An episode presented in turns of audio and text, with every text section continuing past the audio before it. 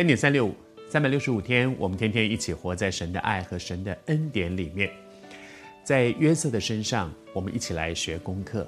鼓励你打开圣经，打开圣经。我们现在读到创世纪的三十七章，在这一个看起来是非常被父亲所宠爱的一个孩子，在他成长的过程里面，上帝的手怎么样带着他一步一步长大？而在这个过程当中，你相较于后来在埃及做宰相的约瑟，你就会发现，约瑟在这个很辛苦的十几年的时间当中，他做宰相的时候三十岁，现在十七岁，在这十三年的时间当中，他长大了。而在那个过程里面呢，哥哥们的反应也让人觉得说，怪不得神拣选约瑟。哥哥们的反应是什么？他们把约瑟抓来，扒了他的衣服，要把他要害他，把他丢在坑里面。然后，呃，后来呃又被卖掉，把他卖掉，卖给了那个呃以实玛利人，把他带到埃及去。哥哥们，亲兄弟，同样一个父亲的亲兄弟，竟然可以这样对弟弟们，伤害弟弟，把弟弟丢在坑里，把弟弟卖掉。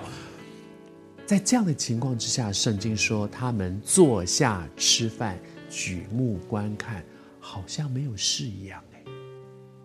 你知道，仇敌撒旦常常把一个冷漠放在人的心中。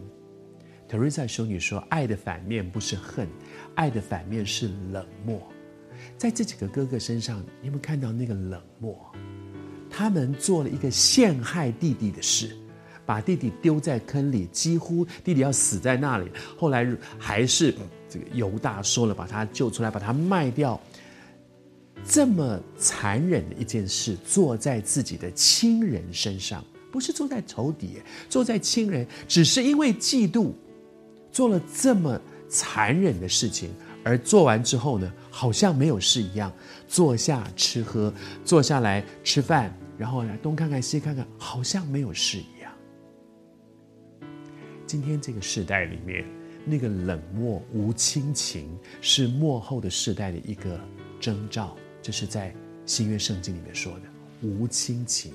对于亲情来讲，冷漠到一个地步，我都已经害了人了，好像没有事一样。而在这个时刻，我求神帮助每一个基督徒，在这个末后世代无亲情的时代，上帝让我们恢复对家人的爱。恢复对罪的敏感度，做错一件事不会好像没事一样。如果我们做错了事，坐立难安，感谢主，表示我里面神在我里面，圣灵在我里面，我仍然有工作，我仍然对罪是敏锐的。求主帮助我们恢复对罪的敏感度，恢复对亲人、对家人的。